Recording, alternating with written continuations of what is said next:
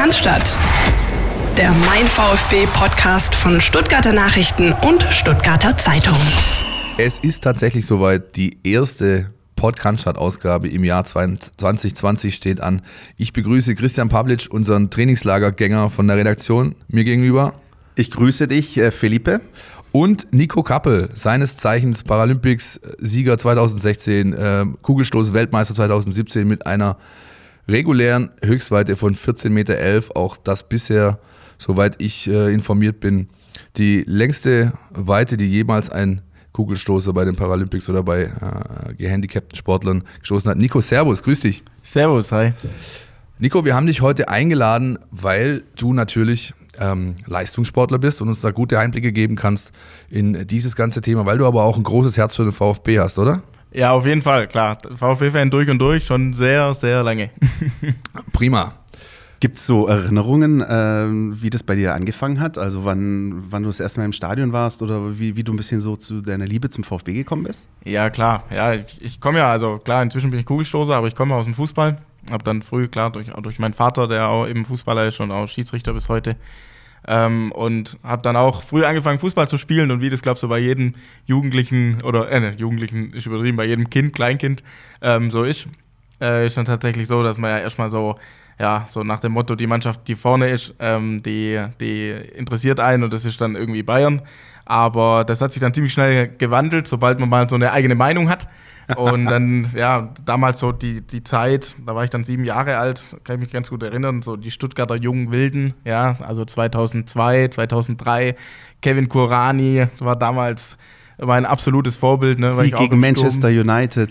Genau. Geschichten. Ja, genau. Und äh, dann, äh, weil ich selber auch im Sturm gespielt habe, habe dann das erste Trikot damals zu Weihnachten bekommen mit äh, Kurani Nummer 22.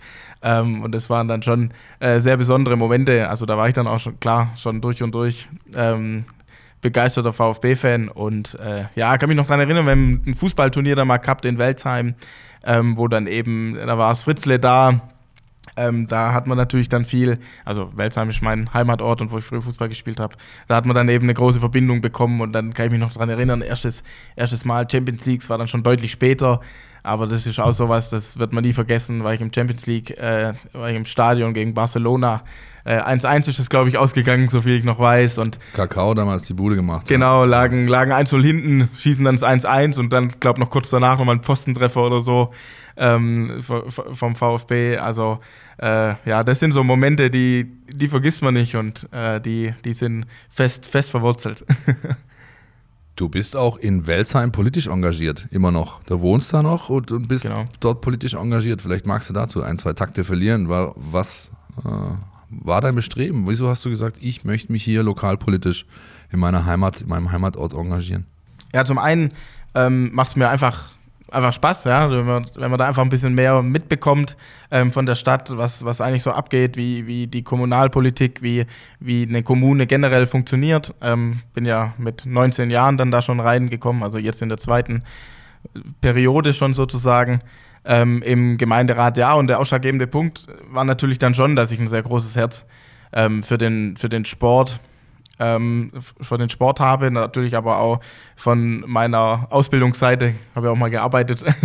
Ähm, bei einer Bank, ähm, natürlich dann dementsprechend auch so das Finanzwesen ähm, mich unglaublich interessiert, ja, auch wenn das vielleicht nicht unbedingt immer typisch ist als äh, Sportler, aber ein das, guter Gegensatz. Ja, genau, guter Gegensatz, ja, mag ich auch gern. Also da habe ich dann schon ein bisschen so ein Zahlenfreak, ne, wenn man mal den Haushalt durchguckt und so.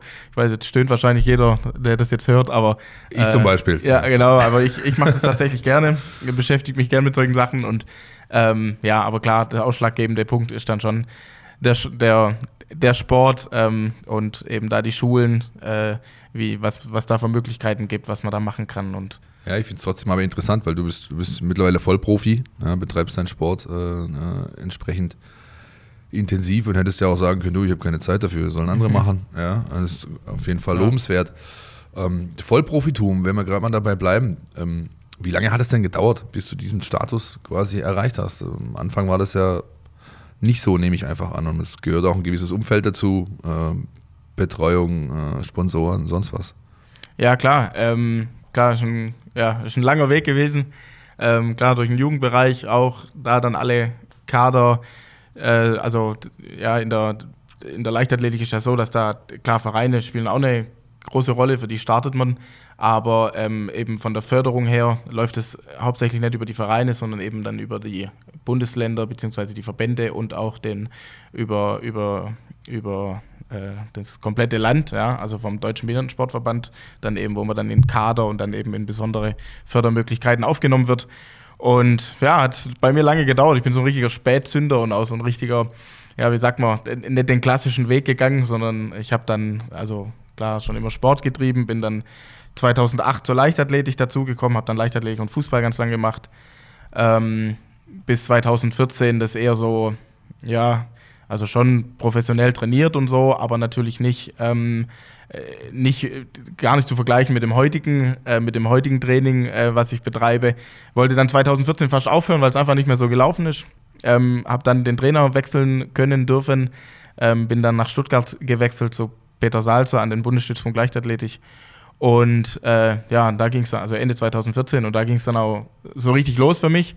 Ja, habe dann zwar da noch 100% gearbeitet, also habe zwischendurch noch meine Ausbildung gemacht, was ja auch wichtig ist und ein wichtiger Schritt, klar, weil wenn ich mal aufhöre mit dem Sport, dann kann ich nicht noch davon runterzehren, ähm, sondern muss danach wahrscheinlich irgendwann wieder in ein Berufsleben äh, einsteigen.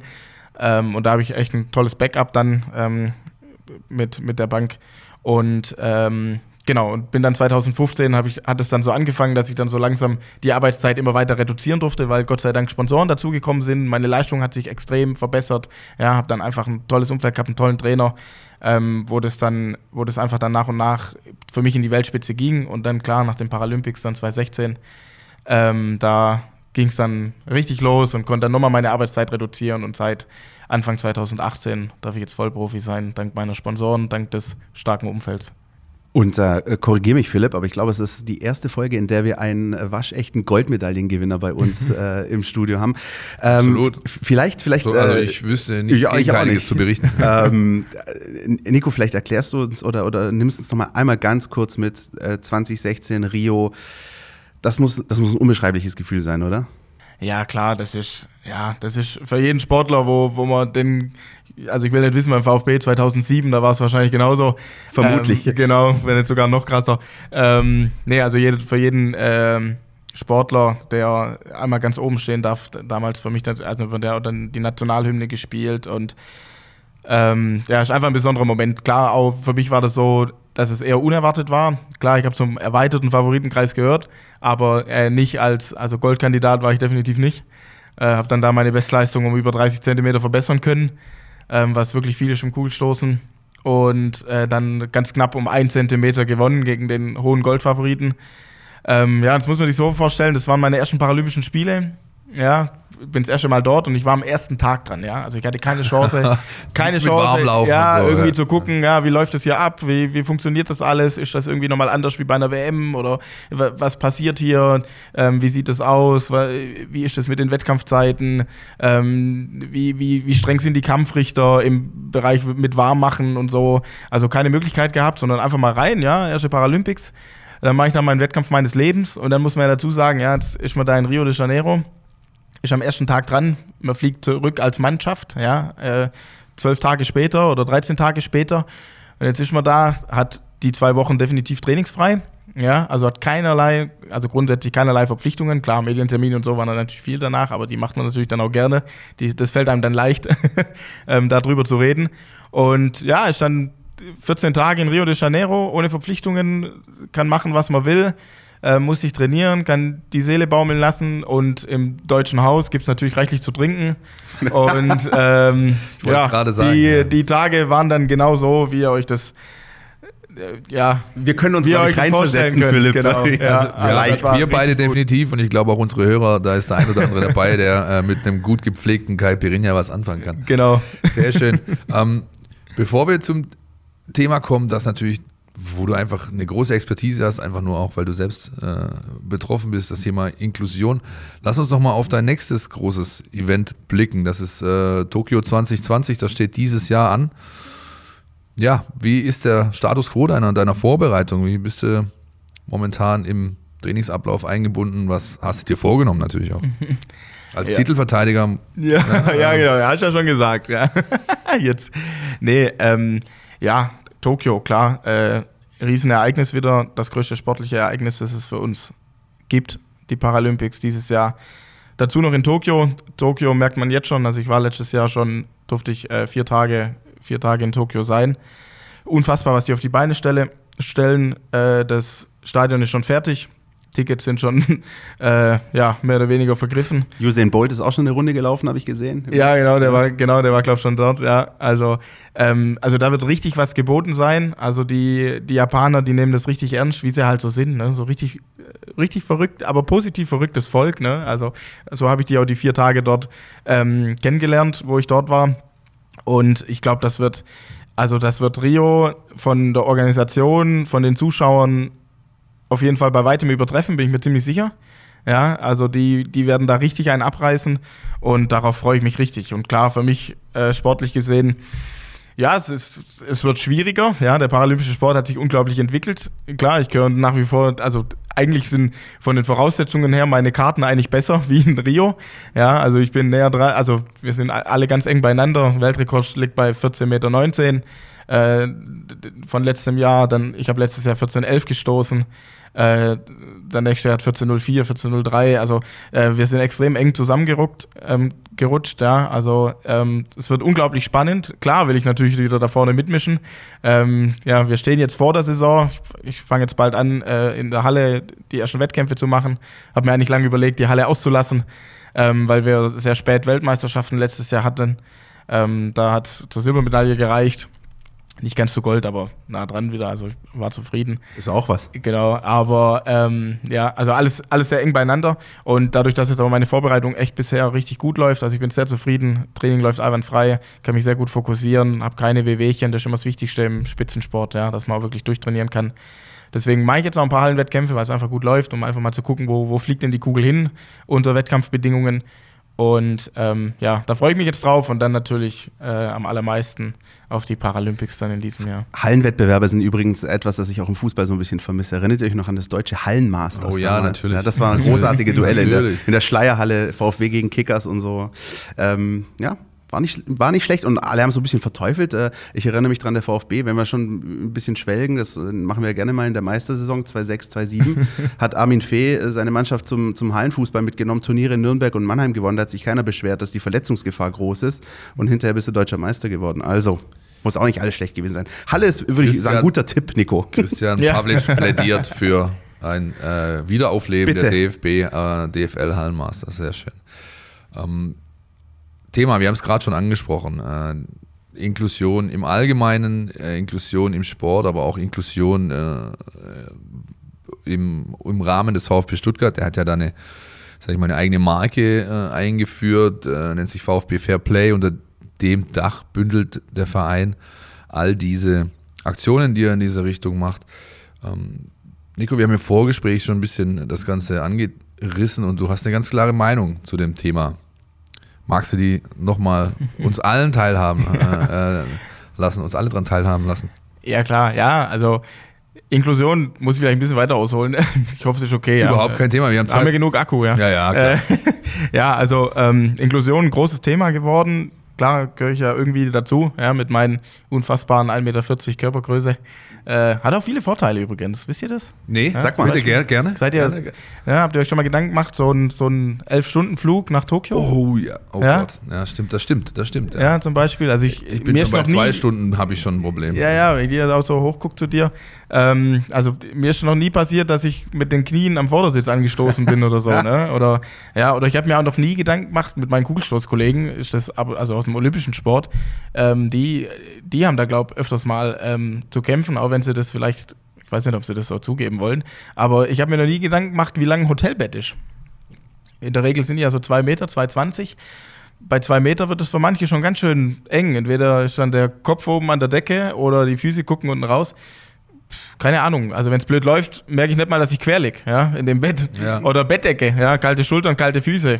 Selbe, selbe Prinzip, ne? Also mache ich mir keine Sorgen drüber. Also von daher hat auch, hat auch Vorteile, ja. Ist gar nicht so schlecht. Sehe ich durchaus. Ja, Nicht schlecht. ja. Aber hat auch den einen oder anderen Nachteil. Zum Beispiel, man, man, ja, ich kann keinen kann keinen Scheiß bauen, weil wenn die Leute wissen, oh, da war ein Kleiner dabei, also wenn ich in Welzheim, wenn man da irgendwie Quatsch macht, ja, in der Jugend so, dann war die Wahrscheinlichkeit groß, wenn die da irgendwie einen kleineren entdeckt haben, dass das wahrscheinlich ich sein musste. Ja. Aber das nur am Rande. Ich will da jetzt nicht weiter aus ausschweifen, dass das, äh, das ist der größte Nachteil, würde ich behaupten. Könnte jetzt durchaus zuhören. Ja, die, die, die, die, Exekutive, Exekutive, hat gewusst, an welcher Haustür sie klingeln muss. Nachher. Ja, ja, ja, Nein, nein, so, um Gottes Willen, so schlimm war es nicht, aber, äh, nee, nee, aber klar. Aber auf dem Sport natürlich ist dann wieder zurückzuführen, da ist natürlich der Wiedererkennungswert dann auch wieder ähm, ganz nett. Ja, da ist vielleicht dann ganz positiv.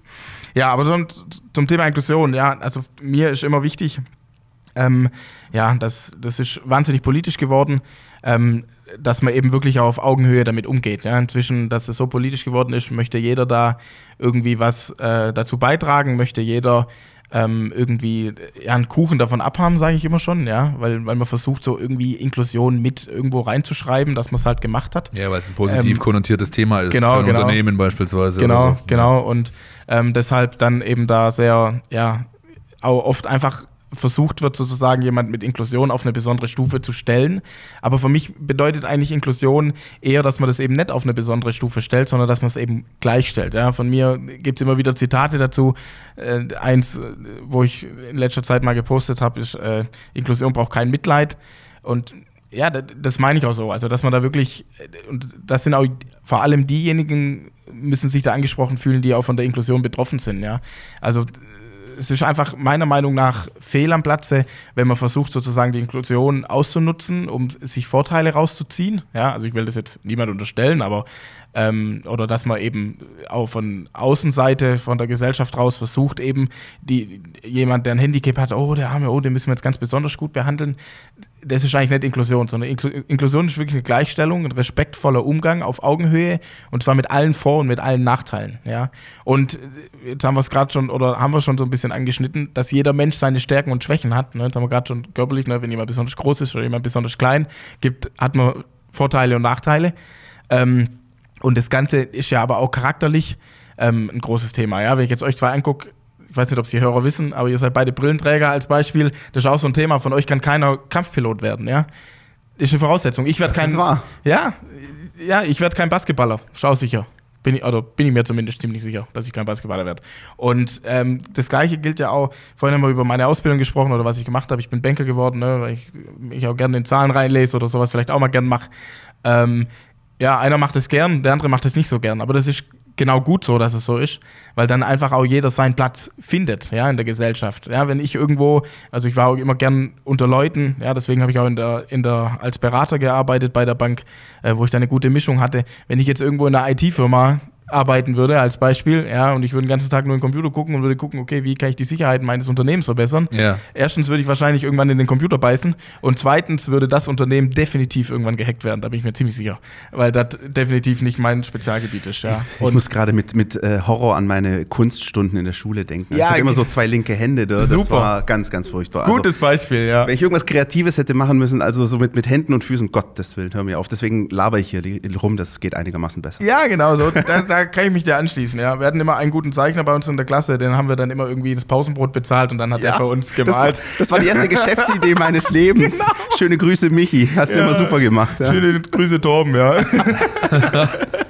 Nein, also Spaß beiseite. Und wenn man jetzt das natürlich, jetzt, das habe ich lang über allgemein zu meiner Ansicht zur Inklusion gesprochen, aber ähm, wenn man dann natürlich ähm, sieht, was der Fußball ähm, da in den letzten Jahren aufgestellt hat, ja, ähm, auch, ähm, wie gesagt, der VfB ja eben auch mit dem VfB Fair Play und auch über die, wenn ich das hier auch sagen darf, mit der DFL-Stiftung, ja, die sich ja mit dem Thema Ja, ja, sehr groß beschäftigt und ich auch äh, ja, da teilhaben darf, weil ich im Kuratorium der DFL-Stiftung da sitze.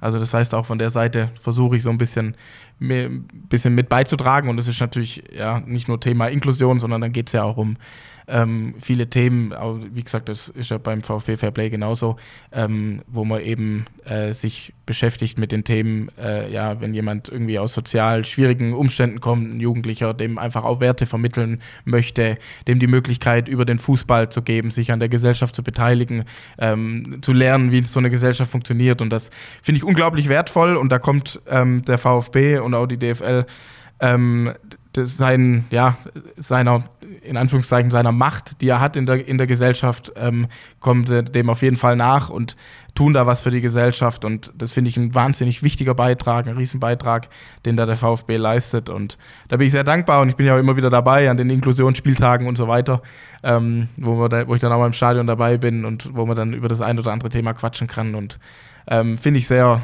finde ich einfach toll, dass das eben da weitergedacht wird. Und ich verstehe dich richtig, dass du das also als grundsätzlich positiv siehst, was, was DFL und VfB da machen. Also nicht, also jetzt nicht als Feigenblatt, wie es eben manch ja, genau. Unternehmen genau. beispielsweise tut, ja. um sich damit zu schmücken, um, um zu sagen, wir tun ja was, wir tun ja was, aber das nicht wirklich leben. Ja, das habe ich nee, richtig verstanden. Ne? Nee, auf jeden Fall. Also die, die machen das richtig gut. Also ja, also da steckt ja auch, wenn man sich da mal ein bisschen einliest, ja, da steckt ja auch richtig Kohle dahinter. Ne? Also und das muss ja irgendwo herkommen, das Geld. Ja? Also das fließt, das, das fließt ja jetzt nicht irgendwo oder fliegt jetzt nicht vom Baum oder was auch immer oder kriegen das durch irgendwelche Möglichkeiten, sondern nee, das nehmen die aus ihren Etanen ne? und, und ähm, beschäftigen sich mit dem Thema ähm, da ganz bewusst und ganz gezielt und tun da einen absolut wichtigen Beitrag hier in der Region. Und ähm, deswegen, also das finde ich absolut vorbildlich und genau so kann es gehen. Und eben genau mit den Werten, die eben eine Gesellschaft trägt, ähm, mit denen gehen sie dann da nach außen und ähm, versuchen das möglichst breit zu steuern. Sehr gut, sehr gut, sehr gut. Ähm, klingt für mich zumindest so, dass wir da auch in Zukunft noch ein bisschen was äh, davon hören werden. Klar, mehr, mehr geht natürlich immer, ne? so ist nicht. Ne? Also wenn ich das mal hier, liebe VfB, wir, ne? wir hatten ja auch Ingmar schon da und hatten über die Brenz Band gesprochen und, ja. und diese ganzen Geschichten. Also das finde ich auch, äh, das, das macht doch, äh, das freut einen, da geht einem das Herz auf und ich habe auch genau wie, wie Nico sagt das Gefühl, dass es nichts, was irgendwie aufgesetzt ist, sondern das ist absolut authentisch. Neben Tokio 2020, Nico, was gibt es noch für Pläne und Projekte dieses Jahr, wo du schon was vielleicht verraten darfst? Ähm, die dir wichtig sind, jetzt mal abseits natürlich davon, deinen Titel zu verteidigen, um du jetzt nochmal unter die Nase zu reiben? Ich sehe schon, der darf mit Bronzemedaille nicht herkommen, oder Phil? Oder wie ja, ist das? So, ja. Wenn der einmal irgendwie mal was reicht, dann wird es ja. ja wie der VfB, halt, der wird nicht schon wieder Meister. Du hast, die oh. Latte, oh. du hast die Latte so hochgelegt, ja? Also Entschuldigung. Ja, also Bayern soll sich mal nicht so ausruhen. Ne? Jetzt haben sie ein halbes Jahr, haben sie ein bisschen Ruhe. Äh, ist nur Leipzig da, aber ab nächstes Jahr ist wieder der VfB da, da wird es wieder anders. Ja? So, damit wäre der Bildpost für die nächste Woche auch schon äh, gesetzt. Danke an der Stelle. Ja? Nein, also äh, ja, was habe ich dieses Jahr außer dem Sport vor? Wenn man ganz ehrlich ist oder tatsächlich ist, ähm, ist schon so, ähm, dass natürlich dieses Jahr der Fokus sehr auf dem Sport liegt. Ja? Ähm, klar, das eine oder andere mache ich nebenher, das ist über die DFL-Stiftung, das ist meine kommunalpolitische ähm, äh, ja, Einstellung beziehungsweise da mein Engagement und viel mehr wird da auch einfach nicht gehen, ja. Das heißt, ähm, für mich ist dieses Jahr auf jeden Fall der Fokus ganz klar auf dem Sportlichen. Ja, da muss man sich auch viel Zeit dafür nehmen. Ähm, die die braucht es ähm, für das Training. Man ist viel unterwegs, weil wir auch noch eine Europameisterschaft haben. Man geht in die Trainingslager, man geht auf die Wettkämpfe, um die Quali einfach rechtzeitig abzuhaken und sich dann eben ähm, auf die Paralympics ähm, zu fokussieren und Klar, mit meinen Partnern und Sponsoren, mit denen werde ich dann schon unterwegs sein, ähm, das ein oder andere Mal. Ähm, aber sonst wird, wird sich allein der Rahmen sehr um das Sportliche kümmern, weil ich natürlich dann in, ne, um das Ziel, was du jetzt ausgesteckt hast oder hier ausgegeben hast, ähm, das zu erreichen, muss ich auch ein bisschen was dafür tun. Kommst du denn wieder als Erster dran? Kannst du dir dann schon mal angucken, was, was Tokio sonst noch so zu bieten hat? Ja, nicht ganz, nicht ganz. Also die Paralympics sind vom 25. August bis ja, 1. Septemberwoche, 7. oder sowas. Und ähm, und ich bin dran am 31. August. Also recht am Anfang, aber nicht ganz am Anfang, aber auch nicht am Ende. Das heißt, danach hätte ich noch ein bisschen Zeit. Aber es kommt ja immer drauf an, ja. Also, wenn, wenn natürlich die Paralympics so laufen, wie ich mir das vorstelle, dann sind die letzten sieben Tage der Wahnsinn, ja. Wenn die aber nicht so laufen, wie, man, wie, man, wie man sich das vorstellt, dann kann das auch ganz schön unangenehm werden. Deswegen, ja, äh, kann man immer gut drüber lachen, aber jetzt hoffen wir einfach und ich werde mein Bestes geben dafür, dass ich hoffentlich was zu feiern habe. Da drücken wir die Daumen und womit äh, unser Gast galant die Überleitung geschafft hat, wie ich finde, ähm, zu dem, was man sich vornimmt und was man erreichen möchte. Da gibt es nämlich auch einige Sachen, die der VfB Stuttgart erreichen möchte in, dieser Saison. Äh, wir haben es auch schon angesprochen, natürlich, der Aufstieg steht über allem. Das äh, betonen die Verantwortlichen, das betonen die Spieler, das wollen natürlich auch die Fans. Und ähm, ja, wir blicken, würde ich mal sagen, Philipp, so ein bisschen zurück ne, auf das, was sich denn alles so getan hat jetzt in den letzten Wochen. Richtig, das machen wir, da du als äh, Trainingskiebitz und Berichterstatter die kompletten zehn Tage mit in, an der Costa del Sol warst, in Marbella. Ähm, ja, darfst du jetzt dein Nähkästchen öffnen und mal schön plaudern? Gerne. Also ähm, gib einfach mal so ein bisschen Einschätzung ich, wieder. Das ist, war ja vieles neu, ja, so ein bisschen ja, war einfach total. durch den neuen Coach. Ne? Und, und ähm, es stand natürlich auch schon ja vorher fest, wo dieses Trainingslager stattfinden würde, auch schon äh, bevor dann der neue Trainer Pellegrino Matarazzo ähm, installiert war. Man muss auch da im Nachhinein sagen, äh, die Location in Marbella fand ich, ähm, nicht nur ich, sondern auch die, die Verantwortlichen haben das immer wieder betont, eigentlich nahezu ideal. Lag daran, dass ähm, der VfB Stuttgart nicht in diesem großen Marbella Football Center Center untergebracht war, wo gefühlt 28 andere Teams aus ganz Europa waren, äh, von äh, FC Basel bis NK Osijek, sondern der VfB war oben auf einem separaten Gelände auf dem Hügel, auf einem bestens präparierten Platz, der nahezu den ganzen Tag bis 17.30 Uhr in der Sonne lag äh, und für sich war, für sich trainieren konnte, das Hotel in der Nähe hatte, ähm, äh, noch einen guten Nebenplatz, Trainingsräume, äh, die Testspielgegner, FC Basel und FC Feher, sind auch äh, hochgefahren, also der VfB hat die sozusagen bei sich ausgetragen. Ähm, das war schon mal das eine, was, was ich fand, was auf jeden Fall ein Volltreffer war. Ähm, gefühlt ähm, fand ich das Trainingslager ein, zwei Tage zu lang. Ähm, das hat man dann auch so mit der Zeit gemerkt. Also zehn Tage ist schon eine ordentliche Strecke. Ich glaube, sieben, acht hätten es auch gemacht. Ähm, hat dann auch dazu geführt, dass, dass mit der Zeit so die Trainingseinheiten, die am Anfang immer zwei am Tag waren, so ein bisschen reduziert wurden. Dann war es dann nur mal eine, dann gab es mal eben noch das Spiel. Aber man hat schon gemerkt, okay, bevor wir hier irgendwie so einen Lagerkoller erleben, ähm, reduzieren wir das ein bisschen, teilen das dann aber klug auf. Und es ist, glaube ich, auch gelungen, wie ich finde, ähm, sodass es die Spieler einfach eine gute Mischung hatten aus intensiven Trainingseinheiten, zwei Testspielen, ähm, in die Zeit hättest du theoretisch auch noch eins weiter packen können, aber hat sich nicht ergeben. Ja, und äh, aber schon auch noch so ein bisschen dieses Teambuilding und dieses sich so gegenseitig kennenlernen. Ne? Neu, neuer Trainer, ähm, der die Mannschaft ähm, natürlich auch erst noch kennenlernen muss, das hat er auch betont. Ähm, aber von der Intensität war das echt, finde ich, eine gute Mischung äh, aus, aus ähm, Spaß, äh, aber voller Konzentration. Ich habe mich mit Borna Sosa beispielsweise unterhalten können, der hat gesagt, ähm, wir haben echt eine gute Zeit, wir verstehen uns ganz gut, aber wenn trainiert wird, dann zu 100 Prozent. Ähm, und ja, das ist so ein bisschen der Eindruck, den ich mitgenommen habe.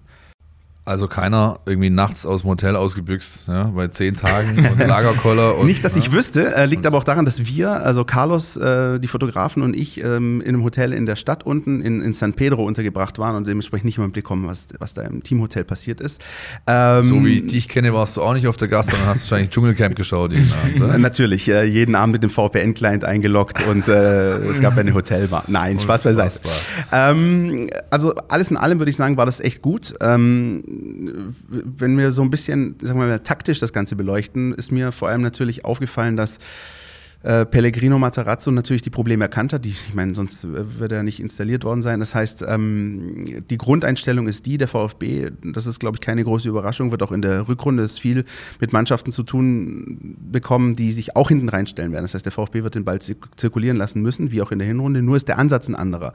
Das heißt, ähm, es wurde viel äh, darauf geachtet, möglichst wenig Ballkontakte zu haben. Also viele schnelle Kombinationen, höchstens zwei Ballkontakte. Und dann diese klassische Hoffenheimer Schule, diese Nagelsmann-Schule, die hat Matarazzo mitgebracht. Das heißt, Auslösehandlung, den richtigen Moment zu treffen, wann gehe ich in die Offensivaktion, da gehören dann viele Diagonalbälle dazu, Spielverlagerung, einfach um den Gegner hinten zu beschäftigen und nicht in so eine Handballsituation zu bringen. Das ist das, was so immer, immer wieder äh, fast bis zum Erbrechen trainiert wurde und ebenso in der Defensivarbeit, äh, ähm, dass man eben nicht komplett offen steht. Da konnten wir uns mit Marc Oliver Kempf, dem Kapitän, unterhalten, der gesagt hat, das ähm, ist schon anders. Ähm, für mich persönlich hat er aber gesagt, es ist eigentlich ganz gut, weil ich kann mich als Abwehrspieler wieder ein bisschen mehr auf meine Grundtugenden äh, konzentrieren, nämlich aufs Verteidigen, auf die Zweikämpfe. Ich bin nicht mehr so sehr im Spielaufbau integriert, wie das vielleicht in der Hinrunde war. Und insofern ist das, ähm, sage ich mal, ähm, würde ich sagen, im, im, Schluss vielleicht ein weiter so, aber anders und modifiziert und hoffentlich auch optimiert aus Sicht des VfB. Bevor wir nochmal vielleicht ein bisschen detaillierter mit deinen Eindrücken zum Trainer weitermachen. Nico, wie hast du das wahrgenommen? Also als, sag ich mal, Außenstehender, als Fan, als jemand, der da natürlich schon ein Auge drauf hat, ähm, diesen Trainerwechsel äh, zwischen den Jahren, wenn man so möchte. Hättest du, wärst du in der Position des Thomas Hitzelsberger gewesen, genauso gehandelt oder einfach mal deine Meinung dazu? Was, wie siehst du es? Ja? ja, also jetzt ist es natürlich beim VfB immer ein Thema, wenn man so als Fan da schon lange dabei ist. Ich weiß nicht, wie viele Trainer noch auf der Gehaltsliste stehen. Keiner, keiner, mehr tatsächlich. Nein, keiner mehr ja, tatsächlich, denn äh, gut, ja. Korkuts Vertrag ist ausgelaufen äh, im äh, November, Dezember ähm, und der Tim Walter wurde gleich jetzt mal abgefunden. Also ist tatsächlich momentan also. nur die Trainer, der Staff, der da unten gerade arbeitet, Aber steht dieser- auf der Payroll. Dieser. Grundseufzer ist natürlich schon da bei Nico. So Ja, dieses, ist ja logisch. regelmäßig im Herbst zu Weihnachten und der so, ne? Ja, der, ja, das ist, wenn man so die letzten fünf Jahre, glaube anguckt, da kann ich mich nicht dran erinnern, dass, dass das mal anders war. Jetzt geht man da immer rein, manchmal, manchmal hört man das dann so, ah ja, okay, das ist so eine schnelle Notlösung. Ne? Also so jetzt in den letzten Jahren hat man immer so den Eindruck, okay, der VfB hat jetzt irgendwie, hat da kein Konzept dahinter, sondern man- braucht jetzt halt einen Trainer, der irgendwie auf die Schnelle da sich was, was rüttelt, vor allem wenn man halt in der ersten Liga hinten drin war. Wobei man jetzt, muss man ehrlich sagen, schon den Eindruck hat, ähm, auch als Außenstehender, als Fan, dass es schon alles sehr durchdacht ist, was, was gemacht wird. Ja, auch schon vor der Saison mit, mit Tim Walter, auch das war durchdacht, ja. Das ist jetzt nicht aufgegangen, man hat es trotzdem ein halbes Jahr gemacht. Man steht ja jetzt auch in der Tabelle, sind wir mal ehrlich, ja, die Punkteausbeute mal Haken ran. Ähm, andere haben eben auch gepatzt, deswegen steht man auf Platz 3 in der zweiten Liga, ja, das ist Relegationsplatz, das ist jetzt klar, vielleicht der Direktaufstieg ist Ziel, aber man ist punktgleich mit, dem- mit, mit dem zweiten. Also von daher ist ja, ist ja alles drin, ja. Also man ist ja jetzt nicht, man hat jetzt nicht irgendwie die Schwierigkeit, dass man da hinten drin hängt oder, oder überhaupt nicht ins Spiel findet. Sondern man, man spielt ja auch, ja, auch, auch das war, war mal eine Zeit, dass, dass, dass es sehr unangenehm war, VfB-Spiele anzugucken, weil, weil, weil es einfach keinen Spaß gemacht hat. Sehr ja. höflich ausgedrückt. Ja, weil es einfach, weil es nicht gefühlt kein Fußball war. Jetzt spielen sie aber Fußball, ja. Und ich glaube jetzt schon, dass es mit dem neuen Trainer ähm, auch jetzt gerade dieses Taktikthema, ja, also das ist auch durchgedrungen, das, das ist auch bei mir angekommen. Ähm, oder ich glaube auch bei allen Fans angekommen, dass sich damit schon sehr beschäftigt wird. Und wenn ich dann vielleicht so, also das nehme ich auch sehr positiv mit, glaube ich, ähm, für den VfB. Und ich glaube auch, da tut sich was. Also man hat sich einfach jetzt aufgestellt, man hat einen neuen Präsidenten mit, mit Klaus Vogt, man hat einen neuen, mit Thomas Hitzelsberger, der jetzt, gut, der ist jetzt schon eine Zeit da, aber der jetzt auch schon äh, sich auf jeden Fall eingearbeitet hat und da eben sein Konze seine Konzepte 100 Tage mit reinnehmen kann. jetzt, Ja, ja. Ja. okay, 100 Tage. Ja. Ähm, von daher, und, und da hat man schon, den, also Thomas Hitzelsberger durfte ich auch schon persönlich kennenlernen, habe mit ihm auch schon zusammen gekickt bei einem BFIT-Spiel von, von Jürgen Klinsmann. Also ein sehr angenehmer Zeitgenosse, der, glaube sehr, beru ähm, sehr behutsam und sehr, ähm, sehr strake- strategisch und äh, ja, also an die Sachen rangeht. Und ich glaube, dass das auch lange gewachsen ist beim VfB, jetzt auch diese Trainerentscheidung, also auch jetzt die in der Winterpause, auch wenn sie so plötzlich dann kam. Aber ich glaube, auch da hat man sich lange damit beschäftigt, ähm, schon in den letzten Spielen, dann eben auch der Hinrunde, wo man eben gesehen hat, okay, man hat irgendwie kein Mittel gegen, gegen äh, die Defensiv. Ähm, gegen die defensiv äh, gegen die defensive gegnerischen Ja, Mannschaften. ja. und ähm, ja deswegen habe ich da ein sehr gutes Gefühl muss ich ehrlich sagen für die Rückrunde. Und der Kader ja haben wir schon gesagt der ist oder ist ja bekannt der ist sehr sehr breit aufgestellt. Das also man hat einen riesen Kader ähm, den muss man auch nutzen. Ähm, und ja vielleicht wenn ich noch eins sagen darf ähm, zum Thema Lagerkoller und Trainingslager. Klar da ist natürlich auch eine große Beschäftigung immer von von mir oder von von uns in der Leichtathletik dass wir in Trainingslager sind. Und also ich kann das schon nachvollziehen. Zehn Tage, glaube ich, trotzdem ist die richtige Zeit. Das ist auch die richtige Zeit, dass es dann irgendwie mit dem Lagerkoller anfängt, ne? dass man dann sagt, okay, jetzt habe ich die Schnauze voll, weil dann freut man sich nämlich auch wieder auf zu Hause. Ähm, aber das ist ein wichtiges ähm, Thema und da eben die Testspiele mitzumachen und ähm, eben gerade, ich glaube, dass, dass, und das wird nämlich oft unterschätzt, ähm, wenn man eben so viel taktisch arbeitet, ja, in einem Trainingslager oder bei uns in der Leichtathletik wird es dann technisch heißen, ja, ähm, äh, eben taktisch arbeitet. Das heißt, der Kopf muss immer dabei sein, ne? mit den 100 Prozent, was du vorhin angesprochen hast, ja, also was auch die Spieler gemerkt haben. Ähm, das ist einfach auch, also der Faktor der Ermüdung, der ist deutlich höher. Ja? Also wenn der Kopf müde ist, ähm, ist es viel schlimmer für einen für einen- für einen Sportler, sich, sich zu motivieren, wie wenn der Körper einfach platt ist. Ja? Und das, das ist eben der, und wenn sie da trotzdem durchziehen, ähm, das, ist, das ist genial. Ja, jetzt willst du noch was dazu sagen. Ja, das ist nämlich genau das, das ist genau der richtige Hinweis, weil genau das hat, hat Pellegrino Matarazzo immer wieder auch betont. Ähm, plötzlich an einem Nachmittag äh, stand übrigens dann äh, ein großer Fernseher auf dem Trainingsplatz und dann wurde nämlich das Videostudium direkt auf dem grünen Rasen vollzogen.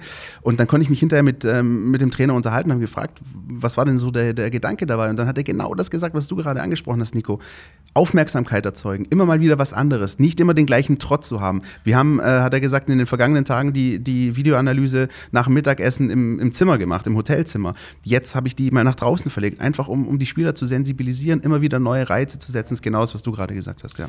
Also ich habe bisher nicht so viel gesehen tatsächlich. Ich habe natürlich den Live-Vlog von dir verfolgt, Christian, aus Marbella. Ich habe aber bisher jetzt nur das Mittwochstraining äh, gesehen, um mir so einen Eindruck zu verschaffen. Deswegen möchte ich noch nicht so wirklich urteilen über den neuen Kollegen Herrn Matarazzo. Was mir aber aufgefallen ist, bringt mich direkt zu unserem ersten Einspieler. Einwurf, die Meinung des Experten. Ja, beim VfB hat sich in den äh, wenigen letzten Wochen äh, viel verändert äh, durch den äh, neuen Trainer Pellegrino Matarazzo. Ja, es gibt eine neue Ansprache, es gibt neue Arbeitsmethoden, es gibt neue Systeme für die Spieler und äh, das Ganze lässt sich auch an den neuen Rollen für die Co-Trainer festmachen. Rainer Wiedmeier und Michael Wimmer, die fast wie ausgewechselt wirken in den letzten Tagen. Äh, sie blühen regelrecht auf in, in ihrer Arbeit, die sie engagiert und motiviert betreiben. Das haben sie natürlich zuvor unter Tim Walter auch gemacht, aber da war ihre Position äh, ganz anders auf dem Platz. Jetzt dirigieren sie viel, sie korrigieren viel, sind bei jeder Spielform äh, voll dabei, tragen auch die Verantwortung. Äh, Pellegrino Materazzo gibt ihnen äh, viel Freiheiten und viel Verantwortung. Äh, sie dürfen und müssen Spielformen finden und der Cheftrainer selbst zieht sich dann immer wieder zurück auf einen Beobachterposten, betrachtet das Ganze aus der Distanz, analysiert viel, dann werden wieder alle Informationen und Erkenntnisse zusammengetragen in den äh, Trainerbesprechungen, um neue Ideen äh, zu entwickeln, vielleicht auch neue Grundordnungen äh, zu schaffen für die Mannschaft. Das läuft im Moment alles sehr, sehr gut. Das alles ist ganz anders als zuvor unter Tim Walter, der sich auf dem Platz vor allem als Alpha-Tier präsentiert hat. Er wollte das Sagen haben, nur er durfte die wichtigen äh, Inhalte vermitteln, alle anderen waren Randfiguren. Jetzt aber ist Teamwork angesagt und äh, letztendlich ist es so, dass der Fußball ja sich äh, dermaßen entwickelt hat und komplex wird, dass äh, Teamwork äh, eher angesagt ist als äh, so ein Einzelgängertum und das Zusammenspiel der neuen und alten Kräfte äh, läuft da sehr, sehr gut äh, beim VfB. Letztendlich wird aber auch ähm, die Arbeit an den Ergebnissen gemessen werden. Das hat äh, Thomas Hitzelsberger, der Vorstandsvorsitzende, in seiner 100-Tage-Bilanz äh, auch noch einmal betont. Ihm ist der Aufstieg viel, viel wichtiger. Der Aufstieg steht, so, steht sozusagen über allem und die personelle Kontinuität ist da ein bisschen hinten runtergerutscht. Ein Thema, das Hitzelsberger noch vor wenigen Monaten sehr, sehr wichtig war. Jetzt aber heißt es gewinnen, gewinnen, gewinnen und äh, man darf gespannt sein, wie das äh, mit dem äh, neu positionierten Trainerteam funktioniert. Äh, nach wie vor würde ich meinen, der VfB verfügt über den stärksten Kader in der zweiten Liga und wenn ein Trainer nichts Verrücktes macht, dann bleibt ihm gar nichts anderes übrig, als mit dieser Mannschaft letztendlich aufzusteigen und für diese inhaltliche Kontinuität und Konstanz steht eigentlich Rainer Wiedmeier, ein Mann mit äh, sehr großer und langjähriger Erfahrung und ähm, solange man auf äh, seinen Rat hört, wird der VfB ganz gut fahren. Bis dann. Das war Carlos Ubina, unser Sportreporter aus dem Ressort, der auch mit dir, Christian, unten war. Ja. Und da die zehn Tage entsprechend äh, intensiv und nah dran am Geschehen war. Und ich finde das tatsächlich, das ist mir aufgefallen. Gestern ähm, am Mittwoch beim Training. Also Rainer Wittmeier ist quasi ein neuer Mensch. Ja, Unglaublich. Der, der, ja. ähm, der, ist völlig aufgegangen jetzt in seiner neuen Rolle und auch der Michael Wimmer. Ähm, da siehst du einfach, dass die jetzt deutlich nicht nur zum Hütchen aufstellen da sind, ja, sondern wirklich intensiv eingebunden werden. Ein richtiges Trainerteam bilden. Das heißt, sie können Übungen vorgeben, äh, sie können eigenständig quasi diese Übungen auch coachen und werden auch im Nachgang ganz klar abgefragt vom Trainer. Er will ihre Meinung hören. Sie hatten Gewicht, ja. Das war wohl, was man so hört, unter dem Vorgängerteam Walter nicht immer der Fall. Dass er so, ja, außer mit Rainer Ulrich, seinem, seinem Mentor und Vertrauten, hat er die anderen beiden halt tatsächlich Jo, natürlich haben die gesprochen, natürlich haben die sich vielleicht einen, einen, Kopf gemacht über das Training, aber das war es dann auch im Großen und Ganzen. Und Rainer Wiedmeier bringt auch noch so eine gewisse Würze mit rein. Also gerade im Trainingslager war es so immer mal wieder die Gruppen natürlich aufgeteilt. Eine bei Rainer Wiedmeier, der dann eben Abschlusstraining gemacht hat und äh, mit, mit Orel Mangala, der dann irgendwie das Tor, äh, also quasi die hundertprozentige, nicht reingemacht hat und dann gleich sagt, oh, da war irgendein Maulwurf oder so. Und Rainer Wiedmeier brüllte mir gegen, was Maulwurf? Du hast immer eine andere Ausrede, Orel. Also das sind sonst schon so gesehen. ähm, ja, Rainer ist ein schwäbisches ja, Urgestein. super. Ja, also Ja. der ist und hat natürlich mit über 30 Jahren Erfahrung in dem Business, also mit dem kannst du halt kein X für ein U mehr vormachen. Ja, und wenn er dann jetzt auch noch, noch aufblüht, ist es, glaube ich, ein, ein Faktor oder es kann ein Faktor werden. Ja. Ähm, Faktor bringt mich zu den fünf äh, Talenten, die dabei waren, Christian. Können die denn ein Faktor werden? Also wir reden jetzt hier von Lee Eckloff, von Nick Betzner, äh, Flo Kleinhansel, Seba Hornung und wen habe ich vergessen? Ah, Toni Aidonis, genau. Ja, äh, durchaus. Ähm, ich glaube, auch wer möglicherweise die, die Testspiele im Stream verfolgt hat, gerade ähm, die erste Halbzeit von Lilian Egloff gegen den FC Basel war ziemlich solide. Ähm, da hat er echt eine gute Leistung abgerufen. Also wenn mich jetzt jemand ähm, darauf festnageln müsste, hier äh, Pavlic setzt einen Zehner, wer schafft's, dann würde ich sagen, äh, Lilian Egloff ist der erste Kandidat. Also ja, der, und, und du hast jetzt ein Gesetz gerade unterzeugen. Definitiv, ja, so, so ist es dann, ja. Das ist auf jeden Fall jemand, der, wenn er, und das sagen auch alle aus dem Trainerteam äh, einhellig, wenn der seinen Weg geht, wenn der weiter so fokussiert bleibt, ähm, äh, sagen auch, das ist, das ist gefühlt auch einer, der, den kannst du vor 80.000 oder vor der, vor der Wand in Dortmund Ey, spielen der macht lassen. sich gar keinen Kopf, macht sich ja. keinen Kopf, äh, ist komplett klar. Und wenn, ja. ja. und wenn er diesen Weg weitergeht, dann sehe ich ihn vorne. Wer mir noch gefallen hat, ähm, ist äh, der Kollege Kleinhansel. Der hat auch äh, in den Trainings vor allem äh, gut Gas gegeben und könnte möglicherweise auch eine Alternative werden. Bei den anderen dreien, ja, ähm, Talent definitiv vorhanden. Ich würde mich freuen, ähm, aber über kurz, würde ich jetzt mal sagen, kurzfristig äh, war das doch dann eher möglicherweise zum Auffüllen des, Ja. des Kaders. Nee, das ist auch jetzt natürlich schon wieder ist eine Entscheidung gefallen. Ja, äh, Eckloff und Aidonis sind dabei, bleiben auch erstmal Ja. dabei im Profikader. Die anderen sind äh, wieder abkommandiert zu U21.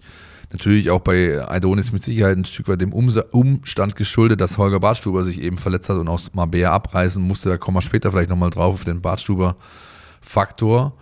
Ähm, ja, aber das, wie gesagt, wir haben ja schon oft über Lee gesprochen. Ja, muss man ja auch äh, ehrlich sagen. Und er bestätigt einfach, und er bestätigt, und er bestätigt. Wenn er jetzt wirklich so klar bleibt, dann bin ich sehr gespannt, wann er seine ersten Minuten bekommen wird in der zweiten Liga. Und ich wage die Prognose, es wird nicht mehr allzu lange dauern. Das ist eine Frage der Zeit für mich, ja. Die zwei, die keine Zweitliga-Einsätze für den VfB mehr sammeln können, sind Santi Akashiba und Emiliano Insua.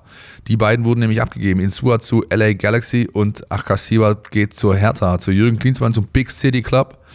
Ähm, Meinungen dazu? Nico, Hau raus. hättest du die auch verkauft?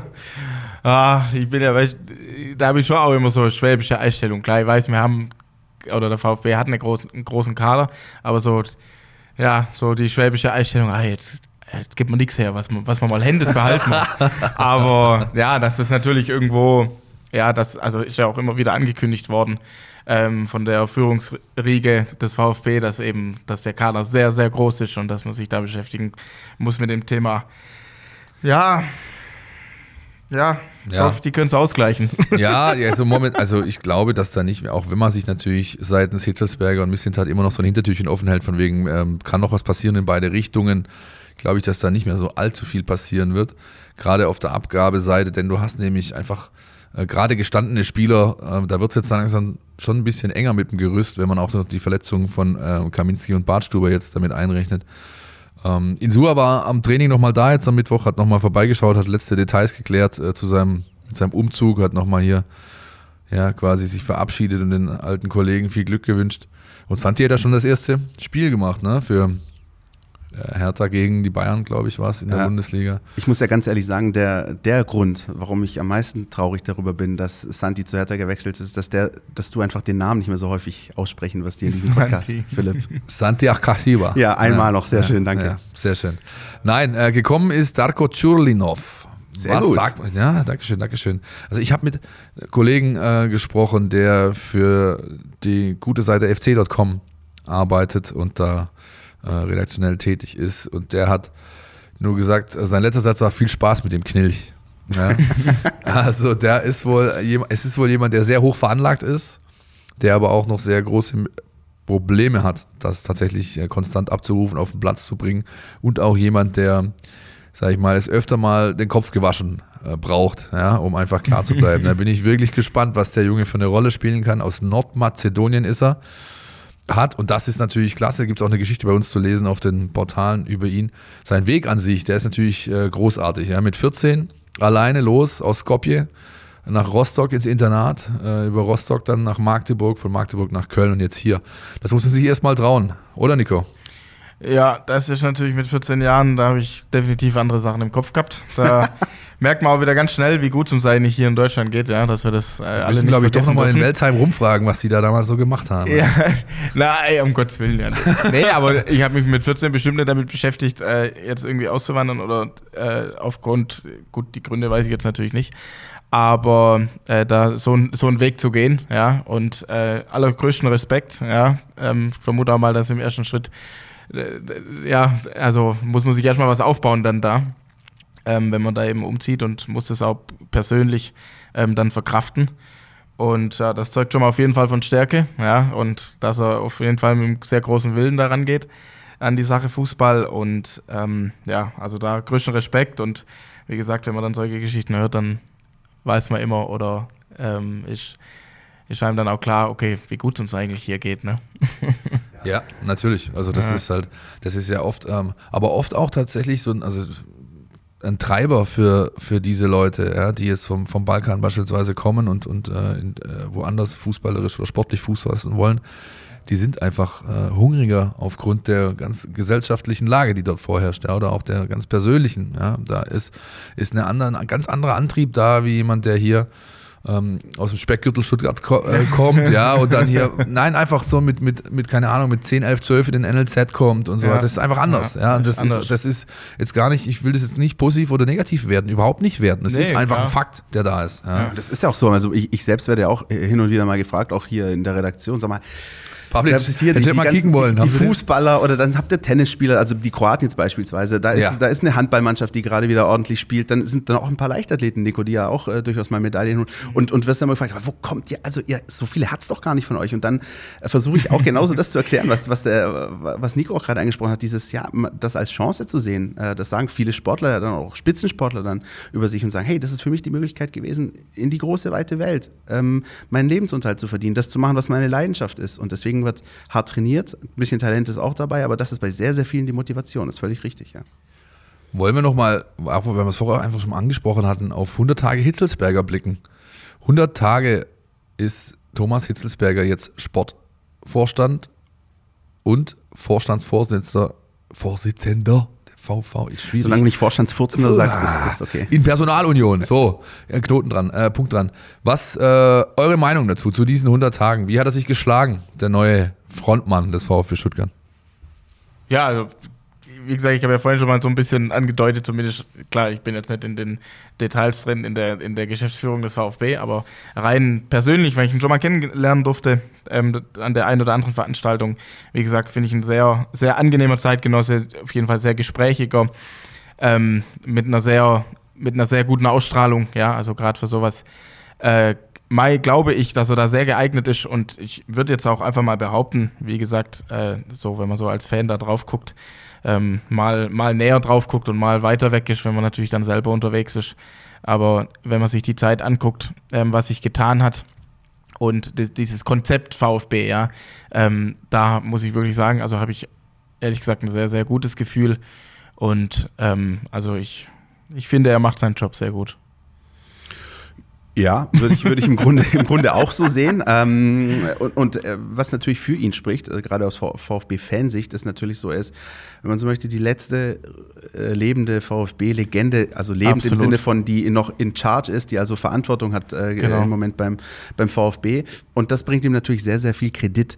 Auf der anderen Seite, und das muss natürlich an der Stelle auch gesagt werden, ähm, ist auch jetzt gerade diese Trainerentscheidung natürlich schon eine, die jetzt dann auch ziehen muss. Weil wenn das jetzt nicht der Fall ist, dann hat dann doch auch er schon den einen oder anderen Trainer, ähm, den er verschlissen hat. Und dann ist die Bilanz dann auch nicht so, wie sie bei, ja, bei einem absoluten Spitzen äh, Vorstandsvorsitzenden ist, sagen wir es mal so. Deswegen auch diese Geschichte Pellegrino Matarazzo muss zünden, bin ich der Meinung, sonst ähm, ist auch die Bilanz von Thomas Hitzelsberger nicht ganz so rosig. Ist sie jetzt schon, wenn er mich fragt. Also ich bin ja. da bei Nico, was er sagt, natürlich, was das Repräsentative angeht, für was er steht, was er für ein Typ ist, wie er den Verein nach außen vertritt und wie er intern auftritt, äh, das ist alles aller Ehren wert. Nur er muss genauso liefern jetzt einfach. Ja, also ich, wer im Sommer ausruft, von wegen, wir wollen hier eine neue DNA implementieren, wir wollen einen ganz neuen Weg gehen und das Ganze dann nach 175 Tagen umwirft, ähm, der muss sich Fragen gefallen lassen.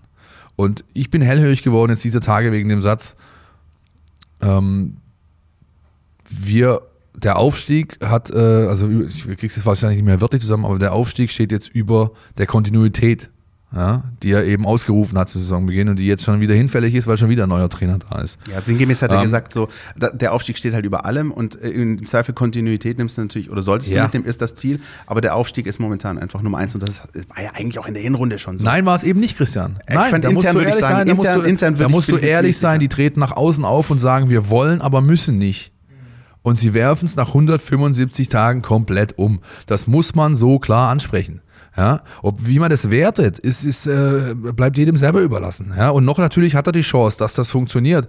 Aber wenn du mich fragst, äh, das sage ich wirklich, da stehe ich auch zu 100% dahinter. Mit der Entscheidung für Materazzo haben Misslintat und Hitzelsberger die Hosen runtergelassen und das letzte Kärtchen auf den Tisch gelegt. Wenn das nicht funktioniert, sind die wahrscheinlich genauso angreifbar, wie es dann der Materazzo auch ist. Wenn der Aufstieg nicht geschafft wird, muss man nicht nur über einen Kopf nachdenken, sondern über mehrere. Genau. Und das ist aber was, was wo, wo ich sagen würde, ähm, also so, das stimmt alles, was du sagst und ich unterschreibe das. Aber ich finde, so naiv kann doch auch keiner gewesen sein, am Anfang in die Saison gegangen zu sein und sagen, ach ja, und wenn wir nicht aufsteigen, ist auch nicht Dann verkauf's so anders. Ja, genau, das ist der Punkt. Entschuldigung, ich, bevor Punkt. ich jetzt mich hier in Rage rede, aber dann verkauf's anders. Ja, dann musst du halt auch so ehrlich sein und sagen, nein, wir haben keinen Bock, wir wollen hier mit aller Macht raus. Und wenn es halt nicht funktioniert, mit dem nehmen wir uns den nächsten. Aber du kannst dich nicht hinstellen und von Kontinuität und äh, neuem Projekt und Implementieren von DNA reden und dann halt 175, 180 Tage später den ganzen Quatsch über den Haufen werfen. Also das, ich weiß, dass das natürlich in der Politik und im, Spitzensport, vor allem im Fußball weit verbreitet ist. Das gute alte Adenauer-Zitat, was gebe ich mein Geschwätz von gestern an? Ja, aber Entschuldigung, also irgendwo kann man das, ähm, ja, man hätte das besser anders moderieren. Äh, das ist der entscheidende müssen. Punkt, Philipp. Genau das ist der Punkt. Es geht um die, um die Moderation, um die Kommunikation. Und zwar nicht unbedingt jetzt, sondern um die Kommunikation, wie sie zu Saisonbeginn war. Das ist, das ist der entscheidende Punkt. Und da ist ja jetzt ein kleiner Widerspruch und deswegen regst du dich ein bisschen auf. Und das ist auch ja. okay so. Ja, endlich mal komme ich in Wallung hier. Das hat eine Weile gedauert. Ja, also kann ich schon nachvollziehen, was du sagst. Aber wie gesagt, ja, ich glaube, wie gesagt, das also ich habe jetzt nicht den Eindruck, dass sie jetzt ihr Konzept komplett einmal über den Haufen geworfen haben. Klar, Nein, die haben es so kommuniziert. Das ist ne? richtig. Also ja, das Aufstieg, haben sie natürlich nicht getan. das ist ja, schon richtig. Aber da, also ich gebe dir da schon recht mit dem ne, Aufstieg äh, hin oder her. Am Anfang sagen sie, sie müssen nicht. Jetzt sagen sie, ja, äh, wäre schon, wär schon sehr wichtig, ja. Ähm, aber, aber das Konzept an sich, glaube ich, auch mit, mit dem neuen Trainer. Also ich hoffe, dass es ist, also zumindest ist mein guter Glaube, vielleicht bin ich da auch etwas zu gut, glaube ich, aber ich hoffe zumindest, dass es über, über die, die Schiene jetzt eben, wenn sie wirklich daran arbeiten, was jetzt zum Ende der Hinrunde nicht funktioniert hat und eben sonst das Konzept eben beibehalten. Auch nee, mit das, den zwei also, weniger Spielern sozusagen. Nein, also das, das ist, ja, wie gesagt, ich habe schon auch ein bisschen überspitzt, gebe ich ja zu. Das ist, ist ja, aber logisch, ist ja auch richtig, ja. muss man ja schon also, auch ansprechen. Ja. Ähm, wollen wir auch mal die Nachwuchs- Abteilung ansprechen, weil das ist tatsächlich äh, das, was Nico gerade quasi auch äh, mit erwähnt hat. Das ist ein großer Teil des neuen Konzepts und das wird weiterhin sehr stark gelebt. Definitiv. Und auch da ist ja was passiert jetzt jüngst, ne? in der vergangenen Woche, gerade bei der U21. Da war ich äh, in Spanien, saß schön am Hotelzimmer, habe gerade eine Geschichte geschrieben und plötzlich plopp, äh, okay, Paco Vaz ist nicht mehr Trainer der U21. Ja, äh, großer, großer, ähm, ich will nicht sagen Aufreger, aber es war schon sehr, sehr überraschend, wie das kam. Ähm, es ist natürlich nicht erst seit gestern so ein bisschen, wenn du mit manchen da unten sprichst, zwischen den Zeilen zu hören, dass Zweifel aufkamen, ob was tatsächlich der Richtige ist, um das äh, Ziel zu erreichen, vor allem hinsichtlich Weiterentwicklung von Spielern. Ähm, andererseits kam dann wohl dazu, dass Shandong Luneng, wenn ich es jetzt richtig zusammenbekomme, ein chinesischer Club, so viel Geld auf den Tisch gelegt hat und ihm natürlich auch eine Aufgabe geboten hat, zusammen mit Dirk Mack, dem äh, Nachwuchs-NLZ-Leiter von Hoffenheim, dort wirklich was aufzubauen, dass man natürlich ins Grübeln kommt. Aber es kam schon so ein bisschen aus dem Nichts. Und das sieht man auch jetzt anhand der Trainersuche. Ne? Also da ist gerade der See doch recht ruhig. Äh, die versuchen sich zu sortieren.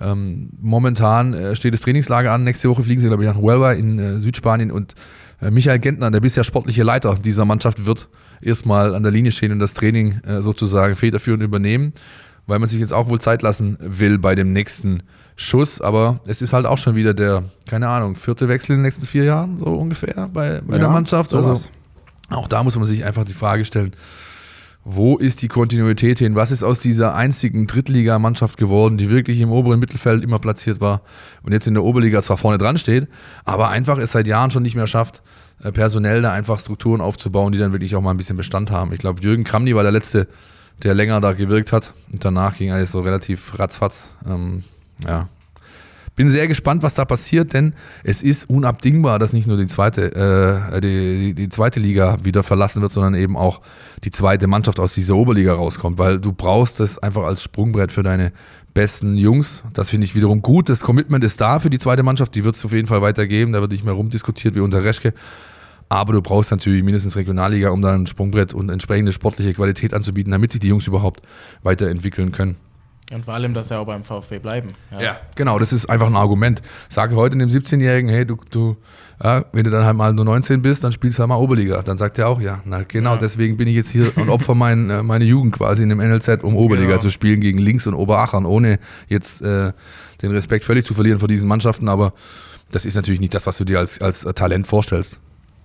Für ähm, schöne Nachrichten, für dich aber, hat ähm, die U19 gesorgt beim Mercedes-Benz Junior Cup. Den haben wir auch breit äh, gefächert, äh, gecovert äh, über zwei Tage. Ähm, da bist du vor Ort gewesen, Philipp, und das war schon eine schöne Geschichte. Klar, dieses eine äh, 9-Meter-Schießen da gegen Leipzig, aber ansonsten hat auch da die Mannschaft überzeugt. Ne? Hat sie, hat sie äh, sehr. Ähm, es war ein richtig starkes Turnier von der Mannschaft. Die hatten auch wirklich, die waren alle angezeckt. Die wollten alle was gut machen, weil ein, ein sag ich mal, das Gerüst der Truppe, die jetzt gespielt hat, war auch letztes Jahr schon dabei. Und da waren sie richtig schlecht. Äh, wurden Sechster, haben, sind weit unter ihren Möglichkeiten geblieben und die hatten was gut zu machen. Das hat man gemerkt. Der Trainer äh, natürlich hat dazu noch äh, seinen Teil dazu beigetragen. Die haben ganz stark gespielt und hatten leider das Pech, dass eben, obwohl sie auch im Halbfinale die bessere Mannschaft waren gegen Leipzig, dann nur halt äh, die auf den Gamble äh, 9 Meter schießen dich einlassen musstest, weil du selber nicht deine Chancen verwertet hast. Und dann war Leipzig eben diesen einen Schuss besser, aber das lässt mich insgesamt ganz positiv auf die nächsten Wochen blicken. Das war ein richtig starker Auftritt bei diesem Turnier, das sehr gut besetzt war und wie immer für mich ein Highlight ist. Ich meine, ich gehe da jetzt seit 20 Jahren hin, äh, seit ungefähr 10 auch als, als beruflich. Für mich ist dieses Turnier wirklich ein, ein Top-Event Anfang des Jahres. Nico, warst du schon mal dort? Kennst du den Junior Cup, den Mercedes-Benz Junior Cup in Sindelfingen im Glaspalast? Also ich kenne den Silvinger Glaspalast, klar, aber beim Junior Cup selber war ich jetzt, äh, da war ich noch nie, sondern, also ist ja auch Hallenmeeting ist Leichtathletikhalle. ja, gell, genau. Genau, ist ja auch Leichtathletikhalle. Ich guck mal, vielleicht in den nächsten Tagen am, am 2. Februarwochenende, vielleicht dort äh, sogar ein Wettkampf. Okay. Der ist noch nicht ganz vom terminlichen her noch nicht ganz sicher. Also, falls ihr mal Bock habt, wenn Aber- Nico Kappel stoßen zu sehen, dann gibst du das mit Sicherheit über deine sozialen Netzwerke bekannt. nehme ich einfach Auf an. jeden Fall, Sehr auf gut. jeden Fall, ja. Ja, und jetzt steht die Mannschaft vor dem Rückrundenstart oder auch Restrundenstart, muss man sagen, denn die haben schon ein Rückrundenspiel vor Weihnachten absolviert. Am 1. Februar oder 2. Februar geht es, glaube ich, weiter mit einem, meine ich, Auswärtsspiel bei Kickers Offenbach. Und dann steht Ende März ähm, ein Highlight an, ähm, das im Stienstadion in Stuttgart stattfinden wird, der DFB-Pokal der Junioren, das Halbfinale. Da geht es gegen Mainz 05, Liga-Konkurrent. Und da sind auch schon alle ganz heiß drauf, weil sie wollen natürlich den Erfolg vom letzten Jahr wiederholen und zumindest wieder ins Finale einziehen und dann in Berlin um den Pokal spielen. Siehst du, vergangene Erfolge wiederholen. Ist nicht der Nico der Einzige, der das Ja, macht. ja, ja, ja. Und sie haben gerade einen da, der da vielleicht bei mithelfen wird. Majid Šošić. Habe ich das richtig ausge äh, ausgedrückt? Sehr gut. Du hast mir extra eine Lautschrift äh, Ja. Hier hingeschrieben. Majid Šošić. Genau, Majid Šošić. Sehr gut. Du kannst ein bisschen besser noch als ich. Du. Ähm, ja, Braucht auch keine Vokale, wenn es drauf ankommt. Richtig. 17-Jähriger von Sarajevo. Ähm, 17-jähriger Mittelfeldspieler, offensiver Mittelfeldspieler, hat jetzt ein, ein, ja, ein Probetraining, eine Probetrainingwoche beim VfB, spielt also vor, darf sich beweisen. Bin mal gespannt, ob der nicht noch bis zum 31. dann hier aufschlägt. Ähm, ja, das, was ich bisher so gehört habe von da unten, war wohl so, dass man in den ersten ein, zwei Einheiten schon gemerkt hat, dass er jetzt plötzlich ein anderes Niveau vorfindet, auch im Training, als er das gewohnt ist von zu Hause. Und dann haben wir noch die U17, die ja auch äh, noch eine äh, Rückrunde, Restrunde, finde ich übrigens einen geilen Begriff, Restrundenauftakt. Ja, na, ja, habe ich ganz lange für geübt. Meise. Dann habe ich ganz Ja. lange dafür geübt. Ja, aber es ist faktisch korrekt. Definitiv. hast- Ja, so. Definitiv. Die U17 ist mitten in der Vorbereitung. Die, die, die warten äh, noch so ein bisschen, wie es ähm, ja, wie es da für die weitergeht. Die steigen ein bisschen später ein. Die hatten jetzt ein ähm, Testspiel am Mittwochabend ähm, in Stuttgart. Da ist gerade einfach ähm, ja, der klassische Vorbereitungskram. Die haben ein bisschen Halle gespielt und werden jetzt einfach versuchen, sich in den nächsten vier Wochen möglichst intensiv darauf vorzubereiten. Vielleicht dann doch nochmal eine stabilere Rolle zu spielen als in der Vorrunde, wo sie wirklich nicht gut abgeschnitten haben und auch nicht umsonst dann deswegen im Niemandsland der Tabelle in der U17-Bundesliga notiert sind. Hätten wir auch das äh, abgehandelt und ich würde sagen, äh, liebe Leute, jetzt wird es Zeit, dann doch mal nach vorne zu schauen. Das erste Spiel steht an, wenn auch unter der Woche, ein bisschen ungewohnt. Aber da möchte man wahrscheinlich auch auf Seiten der DFL einfach diesen FIFA-Kalender komplett ausnutzen, ausspielen. Dann spielt die Bundesliga am Wochenende und dann startet eben die zweite Liga mit einer englischen Woche. Und für den VfB geht es am Mittwochabend im Heimspiel gegen den ersten FC Heidenheim um die ersten Punkte der äh, Restrunde. Dankeschön, Christian. ja, gerne. Nico, du hast ja schon vorher ganz zum Einstieg so ein bisschen was äh, von deiner Prognose uns ähm, ja, mitgeteilt. Ähm, wie siehst du das, dass du jetzt gleich so einen unbequemen Gegner, der auch in der Spitze notiert ist, ja, der Liga, der auch in der Spitzengruppe steht, noch dazu mit ein bisschen, ich will nicht sagen Derby-Charakter, aber zumindest ist es ein Lokalduell. Ja. Heidenheim ist ja hier quasi vor der Haustüre so ein bisschen. Und sie sind sehr äh, unbequem, haben auch in Stuttgart das ist jetzt zwar lächerlich, aus, äh, wenn jeder Statistiker lacht mich aus, aber sie haben in Stuttgart noch nie verloren. Haben zwar jetzt einmal da gespielt, aber sie haben in Stuttgart noch nie da verloren. Sie haben Ähm, sogar wie alles sie- gewonnen, wenn man so möchte. ja. Wie siehst du das Spiel, Nico? Wie siehst du die Ausgangslage?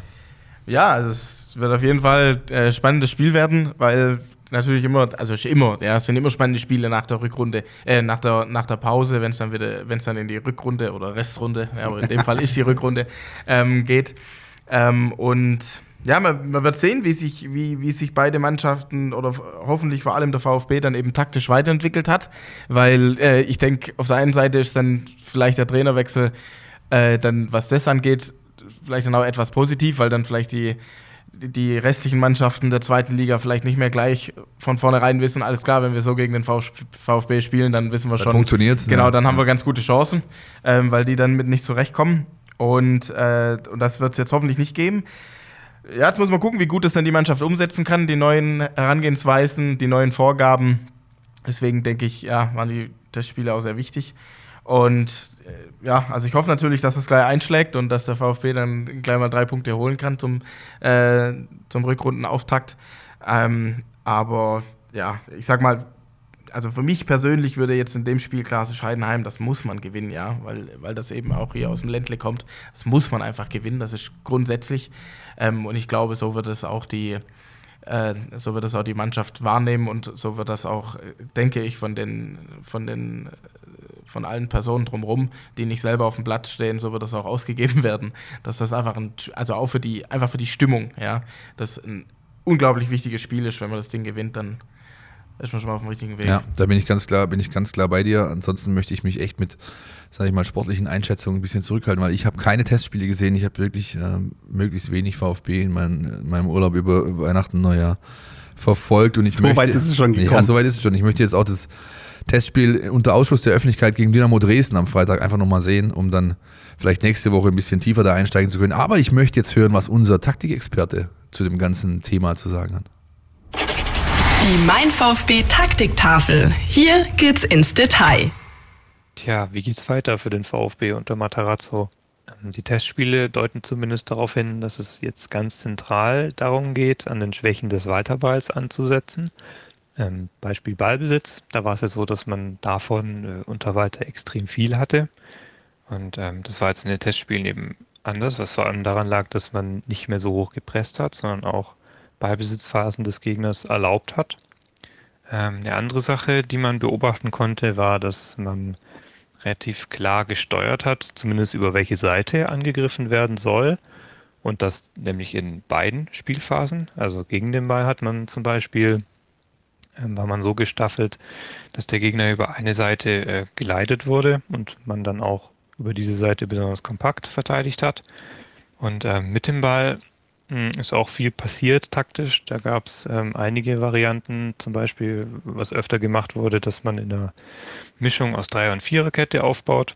Und eben auch da ähm, hat man eine Seite überladen und dann versucht über diese Seite anzugreifen, wenn man die andere Seite dann eher über Verlagerung eingesetzt hat.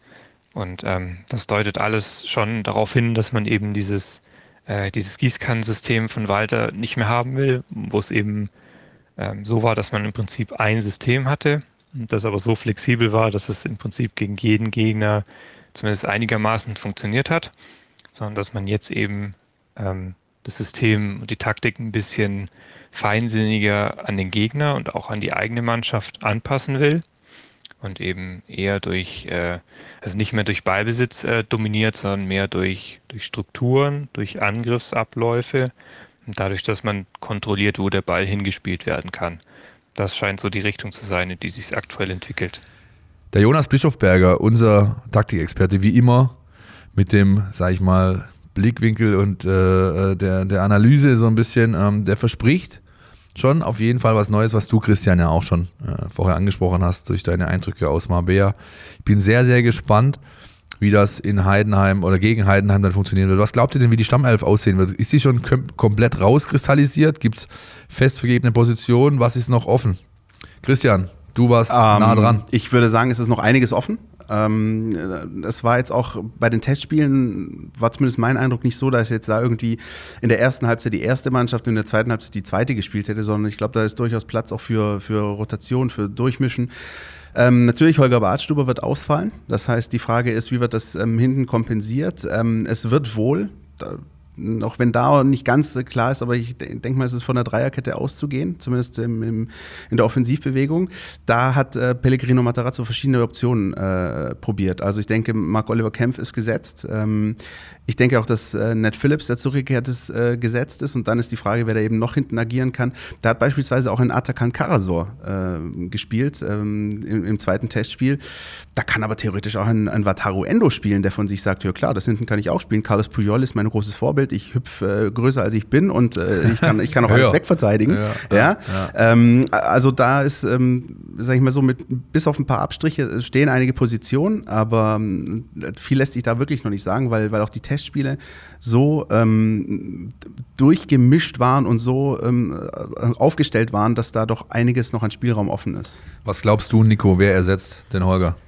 Boah, schwierig zu sagen. Wen würdest also, du auf andersrum? Dann, wen stellst du auf? Komm, ganz. Oh, das, also ich finde, dass da eine Einschätzung zu geben, das ist wirklich schwierig. Also erstens habe ich auch die Testspiele nicht gesehen. Ähm, zweitens muss man jetzt gucken mit dem neuen Trainer, aber ich, also ich glaube, also mein Eindruck wäre auch gewesen, dass da bisher noch nichts äh, druckfrisch ist, sozusagen, ähm, um zu sehen, äh, wie, wie, wie eben die Mannschaft dann in Zukunft da rausgeht. Aber wie wir ja schon ein paar Mal gesprochen haben, der, der Kader ist breit aufgestellt, man hat gute Leute, viele Leute. Ähm, und macht es für uns natürlich umso schwerer, um dann auch noch zu sagen, wie, wie, wie es aussehen soll. Aber ähm, ja, also ich glaube, da wird sich auch in den ersten Spielen noch einiges tun. Also ich glaube, ja, da wird ja. noch viel gewechselt werden. Ja, Selbst die Torhüter-Frage ist ja noch offen. Also auch die hat äh, Pellegrino Materazzo nicht ähm, final beantwortet. Naja, ähm, ich glaube, wer gegen Dresden spielt, äh, da, von Anfang an. Davon kann man ausgehen. Also es war auch so gegen, äh, gegen Basel erste Halbzeit Kobel, zweite Bredlo, gegen Feher erste Halbzeit Bredlo, zweite Kobel. Also ähm, ja, das wird sich zeigen. Ich glaube auch, ja, dass dieses Spiel gegen Dresden da noch äh, Eindrücke geben wird und möglicherweise auch da dann die Aufstellung dann doch eher dem ähneln wird, was dann am Mittwoch gegen Heidenheim passiert. Ich bin insbesondere auf die Rolle der Außenverteidiger gespannt. Denn das kennt man ja auch von Hoffenheim. Die marschieren, marschieren, marschieren, marschieren. Ja. Das Leute wie ein äh, Pavel Katajabek beispielsweise spielt da seit anderthalb Jahren eine richtig starke Rolle oder hat gespielt. Ähm, das da bin ich echt gespannt drauf, wie er die einsetzt, wie die äh, neue ihre Aufgaben interpretieren, was da passiert. Das ist für mich eigentlich somit das, ja, das Spannendste jetzt im Hinblick auf die nächsten ein, zwei Aufgaben. Da, da setzt zumindest äh, Kollege Ubina, wenn ich da kurz einhaken darf. Äh, ich glaube, wenn der wiederum einen Zehner setzen würde, dann würde der auf Roberto Massimo gehen auf der, auf der Position. Okay, interessant. Also auch da einiges drin. Wollen wir mal hören, was Frank Schmidt zu sagen hat, äh, der einen Fehler aufzeigt, den der VfB Stuttgart auf gar keinen Fall machen sollte am Mittwoch? Ja, lass uns da mal bitte reinhören. In eurem kleinen Stadionheft oder wie, wie man das nennt, stand drin, Heidenheim ist nicht gerade auswärts angsteinflößend. Danke dafür. Das habe ich meiner Mannschaft mit auf, äh, auf den Weg bekommen und ich glaube. Und ich, bitte? Reicht aus. Ne, es reicht nicht aus, aber es ist vielleicht der, der letzte Impuls und ähm, ähm, deswegen glaube ich, dass wir heute nicht ängstlich gespielt haben und uns äh, den Sieg nicht unverdient geholt haben. Dankeschön. Ja, Nico, ich weiß nicht, ob du es kennst. Das war ein Mitschnitt aus der äh, Pressekonferenz nach dem Spiel von Heidenheim in Hamburg, das da Heidenheim gewonnen hat. Ja, also auch gegen den direkten VfB-Konkurrenten, auch auswärts, war kurz vor Weihnachten. Und da war es eben so, dass äh, im Stadionheft wohl zu lesen war, dass Heidenheim bisher auswärts ja nicht unbedingt furchteinflößend äh, gewesen sei. Und genau diesen Satz hat er mitgenommen, an die Mannschaftstüre hingehängt und sagt so, Jungs, bevor er rausgeht. ne? ja. Und es war dann halt so ein entscheidender Impuls, der ihm wohl geholfen hat. Und das, glaube ich, aber passiert im VfB Stuttgart jetzt nicht am Mittwochabend. Wollen wir noch einen Jingle abfahren, bitte? Entweder oder. Unser Podcast Tiki Taka. Nico, jetzt kommen wir zu was, das haben wir dir im Vorgespräch nicht verraten. Ah ja. Das steht auch nicht auf deinem Sheet, das da liegt. Ja, du hast gerade so geguckt, was ist ja, da? Was ja, kommt da? Was, was, was, was, was, kommt denn jetzt? Ne? Ich sehe nichts. Das ist unser Podcast Tiki Taka. Du kriegst jetzt drei Entweder-Oder-Fragen gestellt. Ja. Du beantwortest die nach bestem Wissen und Gewissen und gibst uns im Idealfall auch eine ähm, Begründung für deine Antwort. Mhm. Meistgehasste Workout-Übung: Burpees oder Squats? Burpees. Weil? Mach ich nicht. Das, komplett gestrichen vom Trainingsplan. Ja, oder, oder, ist es einfach was auch, was dir nicht hilft für, dein, für deinen Sport? Nee, weil, ich einfach, weil ich äh, Squats über alles lieb, deswegen war die, ist da die Entscheidung ziemlich schnell. Also eher, eher so rum. Sehr gut. über 200 Squats, äh, also über 200 auf den, bei den Kniebeugen, deswegen. Kilo. Ja, Kilo, ja. ja. Deswegen ja. absolute Lieblingsübung oder deswegen ist da die Entscheidung ratzfatz. Urlaubsziel, Tropenstrand oder Berge im Schnee? Da muss ich ehrlich sagen, beides. Ich, auch wenn ich entweder oder, gell? Ja, du, Politiker, ne? Beides ja, ist ja, ja auch Politiker. irgendwo. Ja. Ich möchte ähm, weder dementieren noch bestätigen. Ja. ja, weil, genau. Weil tatsächlich. Er übt schon mal für die nächste Gemeinderatssitzung in Welsheim. Ja, nee, nee. Weil ich war jetzt nämlich drei Tage in, in, in, in, auf den Bergen im Schnee und das fand ich halt, das hat mir richtig gut gefallen. Ähm, eigentlich bin ich auch Skifahrer, aber das darf ich gerade wegen meinem Sport, sollte ich das eher unterlassen, weil wenn ich mich da verletze, das wird super zum Argumentieren und auch gegenüber meinem eigenen, also die eigene Argumentation. Und, äh, aber ich liege genauso gerne auch einfach an den Strand hin und tue einfach mal nichts. Schwäbische Leibspeise, Spätzle und Soße oder geschmelzte Maultaschen? Spätzle und Soße. Wobei geschmelzte Maultaschen auch geil sind, aber Spätzle und Soße unschlagbar. Unschlagbar, ist einfach so. Dann noch dazu ein Roschbrate. Jetzt habe ich Hunger. Da leuchten, da leuchten wir sind bald durch. Wir sind bald durch. Wir sind bald durch. Wir sind bald durch. Wir haben aber noch was für euch da draußen, das ihr gewinnen könnt. Die Mein VfB Fangfrage. Hier gibt's was zu gewinnen. Unsere Mein VfB Fangfrage ist unser letzter Top heute in unserer Sendung, unser letzter Tagesordnungspunkt. Da gibt es wie immer für euch zu gewinnen ein VIP-Paket für das Heimspiel gegen Heidenheim. Zwei Karten für den VIP-Bereich, äh, Parkkarte, Zugang zur ähm, Spielerfrauentribüne und für, sag ich mal, das leibliche Wohl ist bestens gesorgt. sehr ja. gut. Jetzt fällt hier mein Sheet. Oh, Soll ich die Frage vorlesen? Ja, lest du vor, bitte. Okay, da, bevor, da kann sich in der Zeit Philipp Meisel nochmal äh, sortieren. Ja. Äh, die Frage dreht sich natürlich auch um den kommenden Gegner des VfB Stuttgart. Im Kader des 1. FC Heidenheim sind drei Spieler, die eine VfB-Vergangenheit haben. Äh, darunter die Keeper Kevin Müller und Diamant Ramay. Und äh, wir würden gerne von euch wissen, wer denn der Dritte ist ähm, und würden euch bitten, wenn ihr die Antwort wisst, die möglichst richtige Antwort, bis Sonntagabend äh, 20 Uhr bitte per Mail uns zukommen zu lassen an info.meinvfb.de. Ganz wichtig, ist der einzige gangbare Weg per Mail. Und natürlich denkt bitte dran, ähm, eure Kontaktdaten mitzuschicken, weil sonst wird das schwer, euch die Karten zu übermitteln. Richtig. Also. Und es ist bis deswegen diesmal nur bis Sonntag unser Gewinnspiel, ansonsten ist es immer bis Montag 14 Uhr, aber weil das Spiel eben schon am Mittwochabend ist, müssen wir es ein bisschen früher beenden, damit morgen, am Montagmorgen gleich die äh, Sache zur Post gehen kann, damit das euch noch rechtzeitig erreicht, damit ihr auch zum Spiel gehen könnt. Drücken euch die Daumen, wünschen viel Spaß beim Knobeln ähm, und äh, würde an sich noch sagen, äh, dass ich finde, Philipp, dass wir einen super Gast hatten hier ja, zu, zum Jahresauftakt. Ja. Ein, Wenn du jetzt könntest du jetzt doch bitte noch Pep Guardiola imitieren. Super, super. Super, er ist ein super Gast. Ein super Gast, super Antwort, super Gast. Ja. Wirklich. Ja. Nein, Nico, Spaß. Nico, ich hoffe, dir hat es auch Danke. Spaß gemacht mit uns beiden hier. Ähm, Mega, klasse. war unser Jahresauftakt, äh, war unsere erste Folge, die mit eigenem Studio sozusagen produziert äh, wurde. Zuletzt waren wir bei Antenne 1 die letzten zwei Jahre. Jetzt machen wir das Ganze selbst und ähm, ja, wir waren auch so ein bisschen gespannt, wie das alles läuft, aber ich glaube, es ist ganz ordentlich geworden hinten raus. Gebt uns dazu bitte Feedback. Ja, wie fandet ihr die Folge? Wie fandet ihr die Themen? Wie fandet ihr den Gast? ähm, äh, ja, Anregungen, Lob, Kritik, jegliche Art von Rückmeldung, immer gern gesehen. Ihr könnt uns erreichen auf YouTube, auf Facebook, auf äh, Instagram und äh, natürlich, wie Christian gerade schon angeteasert hat, ganz klassisch, oldschool per Mail, info at meinvfb.de. Lasst uns wissen, was ihr eben zur Sendung meint und wir freuen uns auf den Austausch mit euch. So lasset die Restrunde beginnen. Nico, vielen Dank fürs Dasein. Wir Gerne, hören uns. danke für die Einladung. Bis dahin. Bis dahin, ciao, ciao. Ciao. Ciao. Podcast Der Mein VfB Podcast von Stuttgarter Nachrichten und Stuttgarter Zeitung.